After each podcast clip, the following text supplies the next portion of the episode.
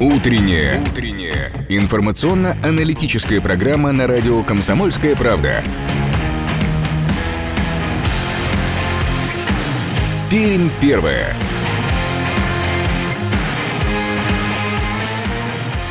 8 часов 3 минуты на часах в нашей студии. Это радио «Комсомольская правда» в Перми. Ну что ж, начинаем мы а, трудовую неделю. Заканчиваются а, выходные дни. Ясно пока, что будет с самоизоляцией. А, хотя почему же ясно? Постепенно снимаются меры ограничительные в Пермском крае. Об этом сегодня поговорим. С вами в студии Ирина Аверкина. Ярослав Богдановский. Всем доброе утро.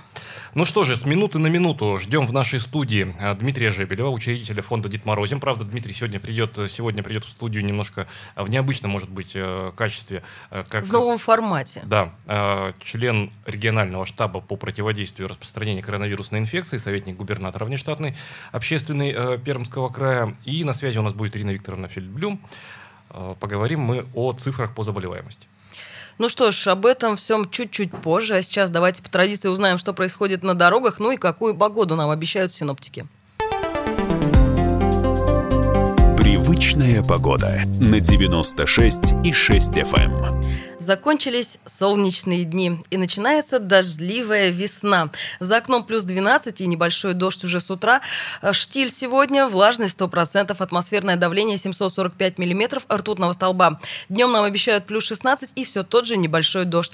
И завтра, и в последующие дни, практически до конца недели, неделя будет дождливая, небольшой дождь, а вот температура нас все-таки порадует. Плюс 19, плюс 14 будет на этой неделе. Ну что ж, все-таки тепло и даже хорошо. Ну, а отразилось ли это все, особенно дождливая погода, такая для нас, э, так скажем, не новая, но все-таки забытая, отразилась ли она на дорожной обстановке буквально через несколько секунд? Дорожная обстановка. Ну что же, прямо сейчас по данным сервиса Яндекс Пробки в Перми дороги почти свободны. 2 балла по 10-бальной шкале. А, и индекс самоизоляции в Перми на 7 часов 50 минут составлял 3,6 балла. А накануне по итогам дня индекс самоизоляции составил 3 балла. Это на 0,3 балла больше, чем в среднее воскресенье до распространения коронавирусной инфекции. В городах с населением более 500 тысяч человек индекс э, вырос в среднем на 0,4 балла. То есть изменения в Перми не такие а, заметные, как в среднем а, в других крупных городах. И об этом поговорим мы сегодня тоже. Видимо, устали мы от э, самоизоляции в том числе. Ну что же, движемся дальше.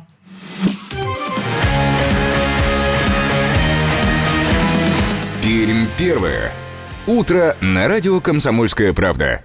Так, ну, впереди у нас э, через несколько минут э, очередной розыгрыш э, совместный радио «Комсомольская правда» в Перми и компании «Ростелеком». Будьте внимательны. Нужно будет угадать, как и обычно, цитату из известных фильмов о Великой Отечественной войне. Но это буквально через несколько минут. Давайте прямо сейчас на нашу историческую страничку заглянем и вспомним людей, события, даты, явления, о которых мы сегодня, 12 мая, должны обязательно с вами вспомнить.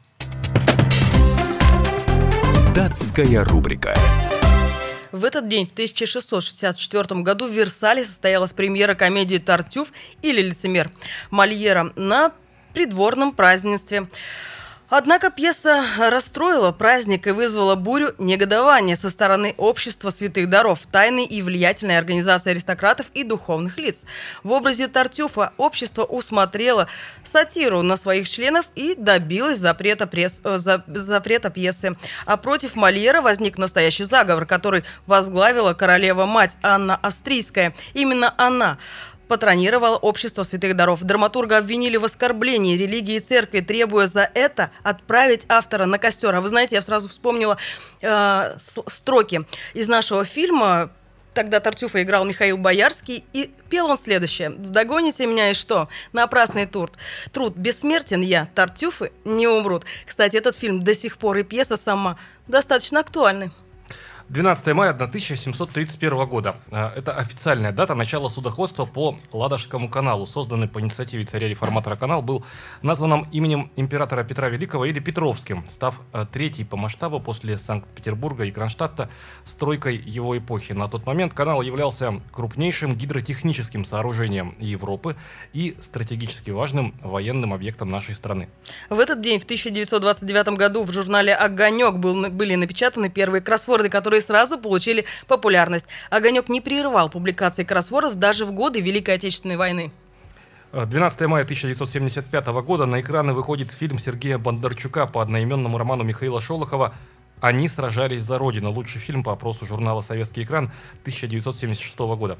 Э, в кинотеатрах Советского Союза фильм посмотрело более 40 миллионов зрителей. В фильме снимались Василий Шукшин, Вячеслав Тихонов, Сергей Бондарчук, Георгий Бурков. Смотрите, какие имена. Э, звездная э, плеяда Юрий Никулин, Иван Лапиков, Николай Губенко. В 1977 году этот фильм был удостоен государственной премии э, РСФСР имени братьев Васильевых. Картина стала одной из первых, снятой по новой э, системе с универсальным форматом кадра. А в этот же день, в 1980 году, на экраны вышел первый советский кинороман с элементами фильма «Катастрофа» режиссера Александра Меты «Экипаж». В фильме снимались такие известные актеры, как Георгий Жонов, Леонид Филатов, Анатолий Васильев и Александра Яковлева. Они были в главных ролях. Шестое место в прокате. В 1980 году его посмотрело более 71 миллиона зрителей. Фильм уникален тем, что состоял из двух частей. Совершенно разных по жанру, но логично дополняющих друг другу. Первая часть фильма была бытовая мировая мелодрама, вторая фильм «Катастрофа». Рабочее название фильма тогда было «Запас прочности». Ну и сегодня, 12 мая, мы с э, удовольствием поздравляем э, с профессиональным э, праздником медицинских сестер. Ведь сегодня по решению Организации Международного Красного Креста в честь английской медсестры Флоренс Найтингел отмечается День медицинской сестры, в день ее э, рождения, вот э, этой легендарной английской медицинской сестры. Поздравляем, присоединяемся и э, к поздравлениям и, конечно же, э, желаем э, здоровья в первую очередь, потому что труд медсестры очень и очень непрост. Ну и мы тем временем движемся дальше.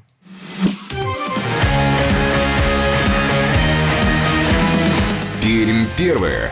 Утро на радио «Комсомольская правда». Ну что же, на радио «Комсомольская правда» в Перми продолжается конкурс в честь 75-й годовщины победы в Великой Отечественной войне. Розыгрыш э, проводит в нашем эфире компания «Ростелеком». Э, мы э, каждое утро читаем вам фразы из разных фильмов о войне, а вы по этой фразе, напомним, угадываете название кинофильма. Первый дозвонившийся и правильно назвавший фильм слушатель, именно дозвонившийся слушатель, получает приз от компании «Ростелеком» термокружку или пауэрбанку. Пауэрбанк. Но и добавлю, что все эти фильмы доступны доступны для просмотра в видеосервисе Wing от компании Ростелеком. Итак, внимание, цитата и еще раз внимание, потому что сегодня не очень э, простой вопрос. Ну давайте я уж как добрый ведущий сразу скажу, что фильм достаточно новый, 2016 года. Итак, диалог двух героев. Так что, вгрызаемся в землю и стоим, как вкопанные, ясно? Так точно, товарищ комбат. Вы не сомневайтесь, насмерть стоять будем. Так, мне насмерть не надо, мне надо на намертво. Слышите разницу? Чтобы намертво стоять, живыми надо быть. Вот такое противоречие. Это диалог двух героев. И еще одна фраза из этого же фильма. Вот так вот сложилось, братцы, что выбор у нас невелик. Хотя, казалось бы, и родина не объята, и умереть за нее мы готовы. Но вот отступать нам нынче оказалось некуда. И помереть нельзя. Погода немца не остановим. потому как такой уж выпал нам рубеж. Дальше все. Дальше Москва. Еще раз скажу, фильм достаточно новый, 2016 года. И в названии фильма присутствует цифра. 2075 96 6. Наш студийный телефон. Звоните прямо сейчас э, к нам в эфир. 2075 96 6. Наш студийный телефон. Но ну, давайте мы еще э, подсказку сделаем. Это речь в данном фильме э, идет о легендарном боевом подразделении. Люди действительно стояли насмерть, как вкопанные памятник. Ни шагу назад. Ни шагу За назад, нами да. только Москва. Да, но ни шагу назад это было э, в 42 году, а здесь идет речь о событиях 1941 года. Э, доброе утро, как вас зовут? Э, нет, сорвался телефонный звонок. Здравствуйте, как вас зовут? Доброе утро. Доброе утро, слушаем вас, вы в эфире. 2075 96,6 наш студийный телефон. 2075 96,6 наш студийный телефон. Напомним, прямо сейчас мы проводим розыгрыш в нашем эфире вместе с компанией Ростелеком. Итак, ну, может быть, еще цитату прочитаем или еще наводящую Давайте еще подсказку? одну цитату и еще одну наводящую подсказку. Все сразу. Еще одна цитата. «И никто не геройствует, потому как незачем. Спокойно ждет, жгет танки». Ну а фильм двух режиссеров замечательных, Кима Дружинина и Андрея Шалепа. У Добр- нас доброе утро. Доброе утро. Есть телефонный звонок. Э, Нет, э, сорвался телефонный звонок. Э, 2075 96,6 наш э, студийный телефон. 2075 96,6 наш э, студийный телефон. Напомним вам еще раз, э, дорогие друзья, э, звоните прямо сейчас, присоединяйтесь к нашему эфиру. Э, Речь действительно идет о героических э, событиях. и- 41 года. Подразделение, которое действительно насмерть тогда стояло. Их было неровное количество, но все-таки они стояли за родину и за отечество. Ну, можно, э, скажем так, э, синопсис, как бы сказали режиссеры этого фильма, напомнить. Э, Это исторический художественный фильм, и речь идет о легендарном подвиге советских бойцов при обороне нашей столицы в 1941 году. В фильме представлены действия бойцов ну, теперь уже прямым практически текстом говорю, 316-й стрелковой дивизии под командованием очень известного э, генерала, э, держали э, бойцы оборону э, достаточно долго, э, отражали атаки немецких танков, которые прорывались э, к э, нашей столице. Ну и сюжет э, там развивается э, в ноябре 1941 года. И, в общем, Стояла данная дивизия возле Волоколамска. Ну что ж, давайте мы э, так, еще раз. э, есть телефонный звонок прямо сейчас. Доброе, Доброе утро. утро. Как вас зовут? Слушаем вас. Не проходит звонок. Вот Доб- доброе утро, слушаем вас. Нет, э, нет э, телефонного звонка у нас сейчас. Ну давайте мы э, на паузу на короткую прервемся, а потом во второй половине программы мы обязательно вернемся еще к нашему розыгрышу, поэтому не переключайтесь, будьте с нами. Ну давайте еще очень быстро попробуем послушать телефонный звонок. Доброе утро. Нет, срываются телефонные звонки. Давайте мы прямо сейчас на паузу прервемся, а потом вновь вернемся в нашу студию. Не переключайтесь. Пермь первая. 8 часов 17 минут на часах нашей студии. Это радио «Комсомольская правда» в Перми. По-прежнему с вами в прямом эфире Ирина Веркина. и Ярослав Богдановский. Всем еще раз доброе утро, кто к нам присоединился в это утро. Так, ну что же, э, давайте мы прямо сейчас постараемся очень быстро э, завершить наш э, розыгрыш. Напомню, что совместно с компанией Ростелеком мы сейчас в нашем эфире разыгрываем призы от компании Ростелеком. Э, 2075 96,6 наш э, студийный телефон. 2075 96,6 наш э, студийный телефон. Присоединяйтесь к нашему разговору. Э, Так, э, буквально э, с минуты на минуту э, мы будем связываться с заведующей кафедрой э, эпидемиологии, э, доктором медицинских наук и профессором Ириной Викторовной э, Фельдблюм. Поговорим мы о цифрах э, по э, заболеваемости текущих. Э, Очень обнадеживающие, скажем так, цифры э, выходные э, поступили. Э, И прямо сейчас, как мы обещали, к нашему разговору присоединяется Дмитрий Жеберев. Доброе утро, Дмитрий. Доброе. Доброе. А Как правильно представить сейчас? Э, Советник губернатора на общественной основе, член регионального штаба по противо- по противодействию распространению коронавирусной инфекции или все же общественник? Ну, я также учредитель фонда Дед Морозим. Это моя работа. Всем остальным я занимаюсь в свободное от работы время. Но, правда, в связи со всей этой ситуацией это отнимает э, столько этого самого времени, что, в общем-то, пришлось пока что уйти в отпуск. Потому что, ну, чтобы я мог этим заниматься... Заниматься делами государственными. Ну, я бы не сказал, что они государственные. Для меня они обычные человеческие, потому что, ну, все-таки, как ни крути, это такая угроза, с которой, ну, может быть, и не мир, там я уж не разбираюсь, но Пермский край не сталкивался там десятилетия. И если я могу сделать какой-то в это вклад, хотя бы с точки зрения информации, ее сбора, предоставления тем, кто принимает решения от людей и людям, соответственно, о том, что происходит, то, ну, надеюсь, хоть немножко пользы от меня будет. Так, давайте мы ненадолго прямо сейчас прервемся, завершим наш э, розыгрыш. Доброе утро, как вас зовут? Владислав, Да, Да, Владислав, здравствуйте. Здравствуйте. я думаю, доброе утро, 12 панфиловцев. Да, э, Владислав, э, совершенно верно. Спасибо вам большое. Давайте мы после эфира с вами э, свяжемся. Напомню, что только что мы завершили э, розыгрыш сегодняшний в эфире радио «Комсомольская правда» совместно э, с компанией «Ростелеком» э, в честь 75-й годовщины победы в Великой Отечественной войне. Э, каждый день мы э, читаем фразы из разных кинофильмов, и по этой фразе вы угадываете название этого фильма. Первый дозвонившийся и правильно назвавший фильм получает приз от компании «Ростелеком», термокружку или «Пауэрбанк». Э, добавлю, что все эти фильмы доступны для просмотра в видеосервисе «Винг» от компании «Ростелеком». Так, ну, перелистнули мы страничку с конкурсом. Напомню, прямо сейчас в нашей студии э, в прямом эфире Дмитрий Жебелев, учредитель фонда Дед Морозим, член, я бы все-таки обозначил по принадлежности к коронавирусной инфекции, член регионального штаба по противодействию коронавирусной э, инфекции. И давайте мы прямо сейчас э, свяжемся с Ириной Викторовной Фильблюм э, и постараемся вместе с вами понять, вот э, сейчас нам всем по истечении ну, достаточно длительного периода самоизоляции, ограничительных мер, а, что же, нам уже расслабиться и радоваться, что называется? Может быть, это прозвучит несколько даже самонадеянно. Что Ну, может же? быть, не совсем расслабиться, но немножечко начинать уже входить в жизнь, в ту, которая у нас была, но при этом не забывать о мерах предосторожности, которые, я думаю, еще долго и долго будут с нами. Перчатки, социальная социальная дистанция и маски. Я думаю, что еще пару-тройку месяцев точно мы со всем этим будем. Иметь дело. А, Да. причем ежедневно. Ирина Викторовна, доброе утро. Доброе утро. Так, э, сорвался телефонный звонок. А, Давайте прямо сейчас еще раз мы с Ириной Викторовной э, выйдем э, на связь и уточним у Ирины Викторовны все же, какие э, действия наши в первую очередь. Э, Наши, я имею в виду, обывателей, потому что по-разному можно э, трактовать, э, в том числе и э, поступающие цифры. Э, ведь кто-то из медиков говорит, не расслабляйтесь. Э, тот факт, что э, мы вышли на э, плато заболеваемости... Это э, еще не главный показатель, да, еще может быть все впереди. Но при этом мы понимаем, что уже даже число выздоровевших прилично превышает того числа кто- заболевших. Э, Ирина Викторовна, доброе утро. Доброе утро. Доброе утро.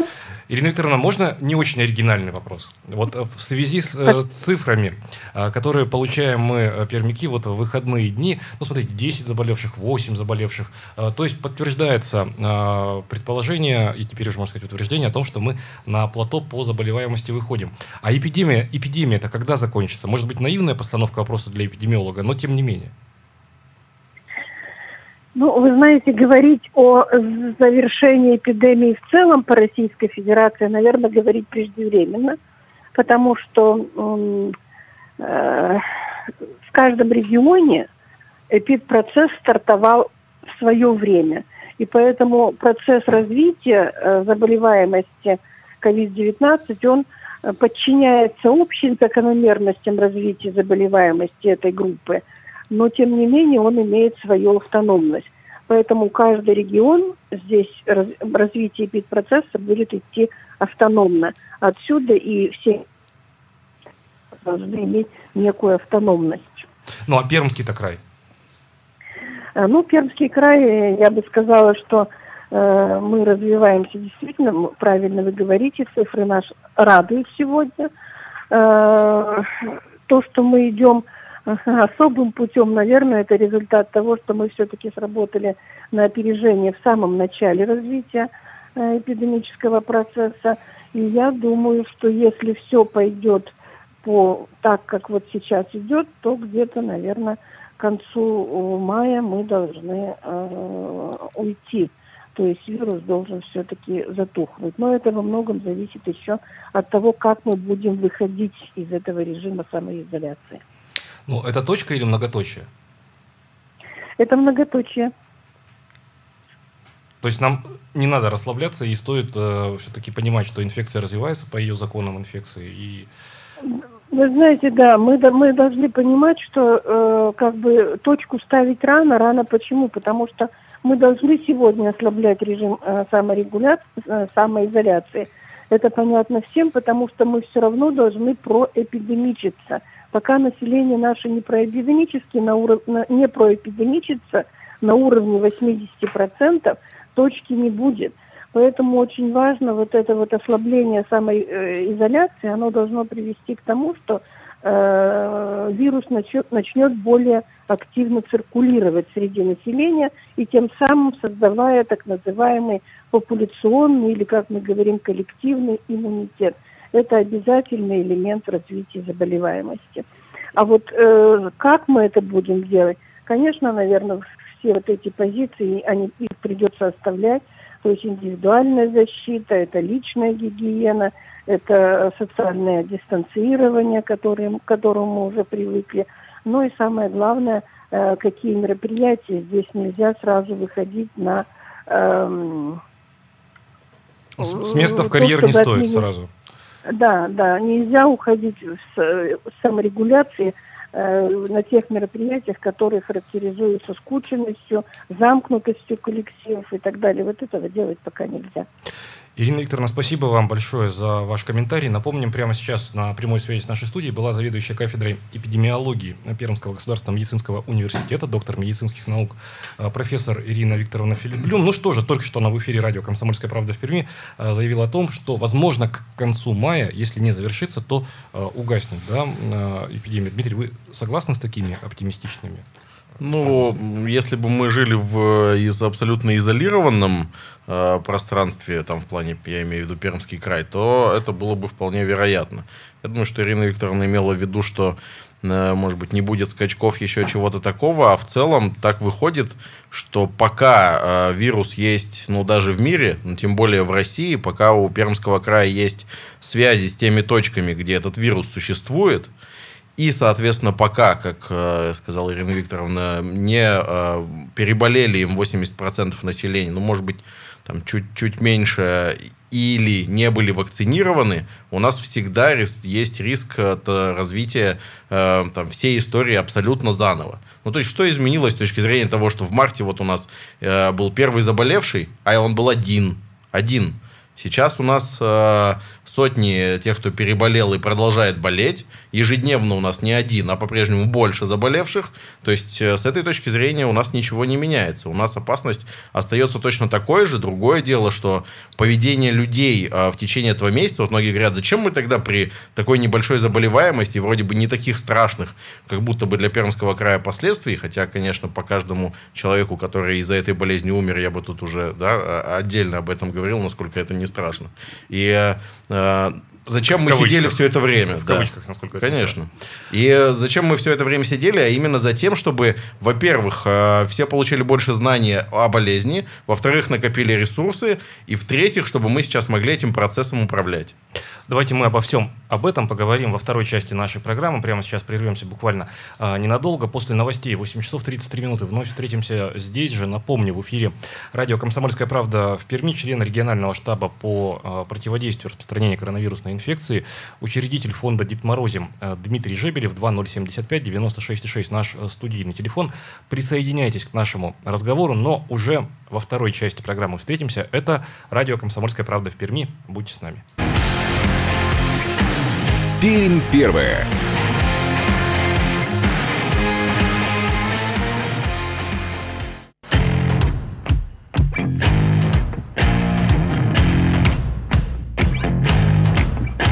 Утренняя. Утренняя. Информационно-аналитическая программа на радио «Комсомольская правда».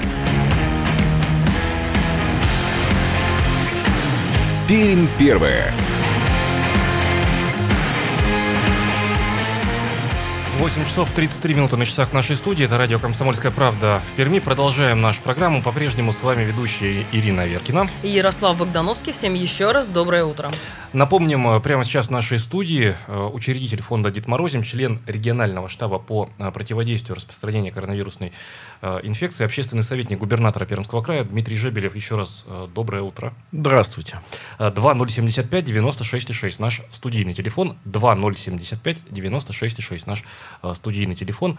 8 342 2075 96 наш эфирный вайбер. Присоединяйтесь к нашему разговору. Дмитрий, ну вот э, действительно практически полтора месяца мы пробовали в режиме самоизоляции. Сейчас будут некие послабления. Но вот если подвести итог полуторамесячной работы, все ли было сделано, ну, может быть, нет, сто процентов, конечно, не бывает такого, но все ли было сделано на то, чтобы все-таки мы, э, жители Пермского края, чувствовали себя в безопасности? Ну, вот я, во-первых, постарался бы избегать слов послабление, смягчение и все остальное, потому что по своей сути это изменение тех ограничений, которые вынужденно существуют, э, чтобы вирус не распространялся. И на, от нас э, вот эти новые изменения требуют э, менять свое повседневное поведение с точки зрения там, ношения масок, соблюдения дистанции, эм, того, чтобы мы изолировались в случае любых признаков ОРВИ, того, чтобы как можно чаще мыли руки, не трогали грязными руками э, лицо и дезинфицировали э, все поверхности, которые мы этими грязными руками потрогали. Вот что нужно в целом запомнить каждому. Если это будет соблюдать 90% населения, то без практически других ограничений мы могли бы спокойно пройти этот период. И это все, что известно ученым э, достоверно о предотвращении распространения этого вируса по сути. Что касается касается правильности или неправильности решения, я бы сказал еще одну вещь, которую, мне кажется, нужен, должен знать каждый там, житель Пермского края, который планирует, там, думает, как себя вести во всей этой истории. Да? Э, мы не знаем сейчас, все ли было сделано правильно. Цифры по заболеваемости, которые мы сейчас видим, это цифры из прошлого. Это последствия принятых решений, поведения людей две, примерно три недели назад. Это период все еще пока э, достаточно жестких э, тогда ограничений и период э, максимально дисциплинированного поведения людей, о чем мы можем судить, ну, пока хотя бы по индексу там, э, э, самоизоляции Яндекса, да, который был, э, и который тогда, тогда мы были лидерами России. Э, соответственно, очень важно каждому знать, что вот как ты себя сегодня повел, насколько ты соблюдал ограничения или нет, это не отражается завтра. Нет такого, что сегодня ты поехал с друзьями, родственниками и большой компанией на шашлыки, завтра утром проснулся, смотришь, так и заболевших-то больше не стало. А, ну, значит, ничего страшного. Страшно или нет, будет известно через 2-3 недели. И э, это инкубационный период, сколько развивается заболевание, время обращения к врачу, если активно человек не выявлен, а затем время тестирования и плюс временные промежутки на передачу информации между этими этапами. Вот эти 2-3 недели. Их можно сокращать, и в Пермском крае пытаются это сделать, но пока на, я бы ориентировался именно на этот период. Именно поэтому изменения планируется вводить пакетами раз в 2 недели, чтобы успеть отследить, какие последствия это все повлекло. И мы должны понимать, что на самом деле, ну вот, опять же, почти не важно, в какой ситуации мы сейчас находимся в марте или сейчас в мае, с точки зрения опасности ничего не поменялось, кроме того, что благодаря людям, которые терпели все это время, все равно максимально дисциплинированно себя вели, удалось закупить э, какое-то количество средств индивидуальной защиты. Мы сейчас до сих пор не можем сказать, э, может ли хватить, это зависит от развития ситуации, но запас есть. Были открыты койки, были были обученные люди, э, чтобы там работать, было закуплено оборудование, еще, наверное, не все, не 100%, но почти все, для того, чтобы эти койки были оснащены. У нас есть совсем другой ресурс для того, чтобы с этой болезнью бороться. И в целом люди за эти полтора месяца узнали об этом заболевании очень много. И я, э, ну, как всегда, уверен, что подавляющее большинство, как минимум, жителей Пермского края разумные люди, и главное давать им полную, достоверную э, информацию для того, чтобы они сами могли принимать решения о своем поведении. В общем-то, там это одна из моих главных задач. И в этом плане мы говорим вот об изменении ограничений. А, и вот спрашивали как раз про план доверия меня, а, что это такое значит, красивое выражение там а, просто или там, не знаю, там, или может быть, чтобы спихнуть ответственность на людей. А, ее не спихнешь, потому что от людей зависит намного больше, чем от а, власти на данный момент. Вот все, что было сделано за последние полтора месяца, достижения любые, это на 90% а, а, жителей Пермского края. И только на 10% то, что региональные власти не приняли решение, настолько настолько глупые, что они обнулили бы старания всех этих людей. Вот э, что можно сказать. А э, про доверие я бы сказал, что это план доверия нас друг к другу в первую очередь. Вот самый простой пример это история с масками. Э, есть такая штука, что, например, если ты здоровый человек и носишь маску, то твоя вероятность заразиться от больного без маски достаточно высока, она более 50%. Э, если больной носит маску, твоя вероятность заразиться очень низкая уже, но все еще есть. А если оба человека носят маску, вероятность почти полностью исчезает, если уж это не совсем супертесный контакт. Так вот, и мы, когда мы одеваем маску, мы заботимся не о себе, мы заботимся о других людях. Когда заболевание может протекать бессимптомно, мы перестраховываемся, несмотря на небольшой шанс, стараемся спасти других людей. И в этом смысле это доверие нас друг к другу. Ну, о доверии мы еще поговорим. У нас есть телефонный звонок. Доброе утро. А, Доброе утро. Илья позвонил. Ну, во-первых, с прошедшим днем радио, который был в выходные. Весь Спасибо. наш коллектив. Во-вторых, Дмитрию пользуясь уважением, как бы почет и, и уважение пользуясь случаем, вернее, почет и уважение. Спасибо. И согласен с ним, что, допустим, даже в том же Китае, вот с его тенденцией, как он говорит, развитие событий, в том же Китае, возможно, там есть такие свежие, нетронутые вирусом места, поле для деятельности этого вируса. Так что все там все может быть. Конечно, Китай жестко реагирует на это дело. А у меня вопрос такой к Диме еще, вот, или пожелание, как-то, вот проблема такая со многими, э, так сказать, э, неизвестными, так события будут развиваться. Маски, стоимость масок, они же одноразовые, 37 рублей. Цена такая самая стандартная. Для многих э, это очень такая чувствительная тема-то. Как вы считаете, нельзя эту тему под, под контроль государства и какую-то более жесткую политику в этом отношении? Цена такая, себестоимость её явно ниже, явно ниже просто. Спасибо. Спасибо большое. А, Согласен, ну, во-первых, невероятно приятно, а, вот, а, за слова благодарности. По маскам могу а, несколько вещей сказать. Первое, с точки зрения регулирования государством, я скорее против. Это всегда в итоге приводит, к сожалению, к ситуации увеличения, скорее, цены, либо не увеличения цены, но зато возникновение дефицита, что в текущей ситуации намного страшнее. Но, а, по крайней мере, что говорят а, крупнейшие сети и прямо их владельцы, и они говорят, не нужно максимально закупаться сейчас, оптовая цена падает еженедельно. Потому что наращивается выпуск, и оптовая цена прямо еженедельно падает, и стоимость масок будет точно так же падать, если не возникнет какого-то дичайшего ажиотажа сейчас. Еще одна важная вещь. Безусловно, одна из задач, а, в том числе региональной власти, не только федеральной, сделать маски а, максимально доступными и в том числе бесплатными для тех, кто не может приобрести. Я надеюсь, что вот как раз в этот план доверия, да, если уж мы доверяем друг другу и жителям, а, одна из задач региональной власти заниматься именно этим, в частности, чтобы маски были в дан... сейчас, когда только изменились правила, лучше мы будем выдавать маски вместо штрафов. Например, лучше мы будем помогать тем, кто не может купить эти маски, и где-то в каких-то, это должна быть особая система, э, чтобы они доставались именно тем, кто действительно не может их приобрести, чтобы такой человек мог получить эти маски бесплатно. Ну и кроме того, не нужно сбрасывать со счетов все-таки маски не одноразовые, да, а то, что мы шьем, есть много инструкций дельных, как сделать действительно безопасную маску собственными руками, и это по-прежнему намного лучше, чем ничего. Вот что можно про это сказать. У нас есть еще один телефонный звонок. Доброе утро. Здравствуйте, Александр. Да, Александр. Ну, в общем-то, личная гигиена это всегда пришел, улы руки. А вот у нас теперь назревает какой клещ и борщевик. Вот так бы с борщевиком и клещом боролись, базара бы не было. Спасибо. Ну, я бы, я бы говорил о том, что вообще есть серьезная проблема. Пока что очень много внимания отвлечено, безусловно, на борьбу с коронавирусом. И мы даже сейчас не можем э, достоверно сказать, насколько это оправдано. То есть мы переборщили с этим вниманием и ресурсами или нет. То есть это покажет только время, к сожалению. А, Но по-прежнему остаются все-таки вещи, которым внимание уделяется пока даже на оперштабе. Об этом речь идет, несмотря на то, что он не касается там, ни клещей, ни борщевика, там, э, ни паводка, там, который сейчас, а, опасность которого тоже сейчас есть. Говорится о том, что жизненно важные вещи, про них забывать нельзя. Но я думаю, что здесь очень серьезные риски существуют, и мы последствия этого еще увидим. Давайте еще очень быстро послушаем телефонный звонок. Доброе Алло, утро. алло, здравствуйте, Виктор.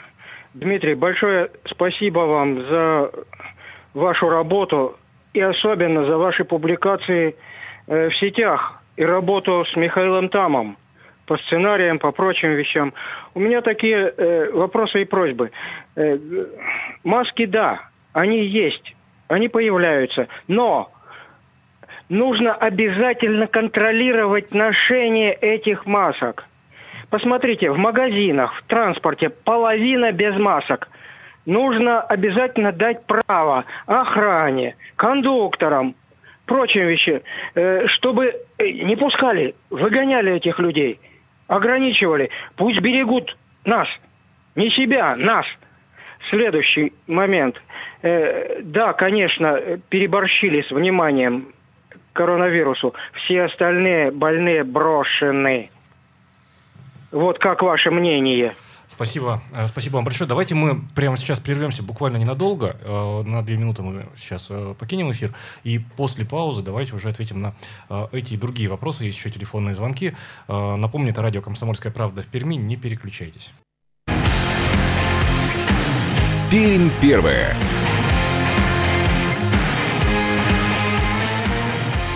8 часов 47 минут на часах в нашей студии. Это радио «Комсомольская правда» в Перми. По-прежнему с вами ведущие Ирина Веркина. И Ярослав Богдановский. Всем еще раз доброе утро. А, напомним, прямо сейчас в нашей студии учредитель фонда «Дед Морозим» Дмитрий э, Жебелев. Есть еще телефонный звонок. Давайте послушаем. Доброе утро. Здравствуйте. Пользуясь случаем, хотел бы высказать слова благодарности нашим врачам за их э, труд. Большое, большое спасибо. Вот так. Спасибо. Спасибо. Спасибо вам большое. Ну, давайте ответим на вопрос Виктора. Это что касается масок, правильное ношение, ну и безопасность. Вот тут призыв был такой, обезопасить и не пускать тех, кто не в масках, в закрытое помещение. А может быть еще, э, коллеги, послушаем еще телефонный Давайте звонок еще очень, очень, очень быстро. Э, доброе утро, вы Доброе в эфире, утро. как вас зовут? Доброе утро, Владислав. А вот э, когда начиналось все, маски стоили 65 рублей, когда нужно. А вот потом рынок сработал, но маски-то были нужны тогда. А 65 рублей это пачка книжки. Это первое. Второе. Я вчера вернулся там на изоляции, как сказать, из-за города. И посмотрел парад Победы в Минске. Стоят мужики, свободно дышат, разговаривают. Это что значит выгонять людей без масок? Это мы что, друг друга уже совсем изолируем, что ли? Спасибо. Спасибо вам большое. Ну вот как раз, да, касаемо. Давайте поэтапно. поэтапно. Это, итак, э, контроль за ношением масок в социуме. Ну, про маски, да, как раз э, спасибо Виктору, что он обратил внимание на очень важную вещь. Часто мы ее упускаем, говорим про то, что маски нужны, но что ее можно носить так, что она будет абсолютно бесполезна, это точно так же крайне важно. С точки зрения контроля, я пока на первом этапе, вот в эту неделю, когда ношение масок должно стать действительно массовым, и уже в том числе на последний звонок частично отвечая, а, вот зачем а, люди сидели полтора месяца, чтобы сейчас маски, во-первых, вообще были, были доступны и стоили все-таки не 65 рублей, но пока хотя бы 37. Хотя я надеюсь, что скоро подойдет и к 20 рублям, как это было и примерно ранее. А, и, соответственно, люди просто не хватило бы масок всем, если бы все продолжали вести тот же образ жизни в начале апреля. Сейчас это уже возможно постепенно. И, соответственно, сейчас, когда ограничения были изменены, больше людей могут выходить на улицу с соблюдением правил. Именно в этот момент важно пока разъяснение больше, чем наказание, с моей точки зрения. И важно повышение доступности самих масок. Вот через неделю примерно, если эти разъяснения будут э, сделаны адекватно, массово, понятно, маски будут доступны через эту неделю не только тем, кто может их купить, но и тем, кто не может, вот тогда можно будет к людям предъявлять более жесткие требования с точки зрения контроля. Хотя, если мы не говорим о штрафах, а говорим о правилах поведения в общественном транспорте, в магазинах и так далее, то, безусловно, э, человек, который э, обращает внимание на то, чтобы маска правильно носилась, чтобы она была, он заботится о безопасности окружающих людей. И в этом плане, ну, здесь другого отношения быть не может. Вот про парад в Минске я, может быть, чуть-чуть не до конца понял. Ну, тут имеется в виду, тут как раз-таки в Вайбере у нас тоже вопрос, имелось в виду, что маски как таковые на улице, о чем говорят и медики практически, да, носить не стоит. Замкнутые пространства, замкнутые помещения, да, маска необходима. А вот улица там-то для чего? А, ну, я думаю, и вообще я надеюсь, что у нас все-таки Роспотребнадзор разработает правила более уточненные, чтобы людям было понятней. А, смысл м, повсеместного применения масок какой? Когда ты предъявляешь требования носить маски везде, меньше вероятность, что человек ошибется с точки зрения того, где она нужна, а где нет. Ну, Каждый просто... из них не Вот потому что самое простое, например, на улице во время парада, как минимум, когда люди стоят рядом друг с другом, это точно лучше бы маски были. Вот если я бы заботил, если бы я там стоял, э, с точки зрения своей собственной безопасности, лучше бы я был в маске, и особенно я бы очень хотел, чтобы люди вокруг тоже были в масках. И, соответственно, как это воспринимать? На открытом ты воздухе, есть у тебя полтора метра расстояния с другим человеком или нет, это достаточно сложная система. У нас есть телефонный звонок. Просто на понимание, э, у нас повсеместный масочный режим-то действует сейчас? Сейчас да. Повсеместный масочный Сейчас режим да. в Пермском крае. Э, Доброе утро, как Доброе вас зовут? утро. Алло, это я, Владимир? Да, здра- здравствуйте, Владимир. Здравствуйте, у меня такой вопрос, это самое. То есть э, там, там было, что на детской площадке, на железной конструкции, там вирус там дол- долго, это, содержит, это, долго живет. А в воздухе сколько он живет? Вот, допустим, если такой эксперимент поставить, допустим, все, все, все- все это, это мысленный, что все покупатели магазина взя- взяли сигарету, папиросу и начали курить. И то есть каждая частичка дыма, это, допустим, это, это вирус. И, и и- Спасибо. Но тут допущения это, они, конечно, интересны, но ведь врачи, насколько я понимаю, объясняют, что молекулы вируса относительно тяжелые, и в аэрозоле... Они оседают, В виде, да, да. аэрозоли в воздуш- воздухе... Его нет, он оседает, и мы Ну, заносим. Я бы с осторожностью к этому относился именно потому, что мы не эксперты. Я вообще на самом деле изо всех сил стараюсь не выходить за рамки компетентности. И то, о чем я говорю, это информация от тех ну, экспертов, ученых, которая собрана, а не там мои личные представления об этом вирусе и так далее. Вот это, мне кажется, важно очень. Сейчас одна, один из самых важных, жизненно важных навыков у людей – это правильно выбирать, фильтровать информацию и доверять достоверным источникам. Мы, кстати, еще немножко забыли ответить Виктору про плановых больных и про опасность этого. А, Я бы не сказал, что сейчас все больные брошены. Вот такого, конечно, нет. Экстренные принимаются. Есть точно сбои в системе. Например, я не могу, ну, то есть я не могу говорить про все. По детям мы точно контролируем ребят с э, угрозой жизни. Там есть проблемы с лекарствами, еще что-то, но пока не нерешаемые. Хотя это, конечно, сейчас одна из первых задач, которая должна быть, чтобы э, плановым больным помогать. Дмитрий, буквально 30 секунд в формате монолога, чтобы вы сказали самое важное сейчас тем, кто нас слышит. А, Ну, самое важное, ребята, нам нужно оправдать как-то доверие друг другу. а, И потому что сейчас а, история такая, что ам, вся ситуация в Пермском крае, не только количество возможных заболевших или пострадавших от вируса, но и то, не будем ли мы снова сидеть дома до осени или дольше, может зависеть от поведения всего одного или нескольких людей. Возможно, вас. Спасибо. Э, Спасибо. Дмитрий Жебелев только что в эфире радио «Комсомольская правда» в Перми. Это была программа «Пермь первая». Ее для вас провели Ирина Веркина. Ярослав Богдановский, всем удачного дня. Будьте с э, «Комсомольской правдой», оставайтесь на частоте 96,6 FM. эм. Это радио «Комсомольская правда» в Перми. Э, Спасибо, что были с нами. И не переключайтесь, и будьте с нами в течение всего сегодняшнего дня, 12 мая. Пусть он будет удачным. Пермь первая.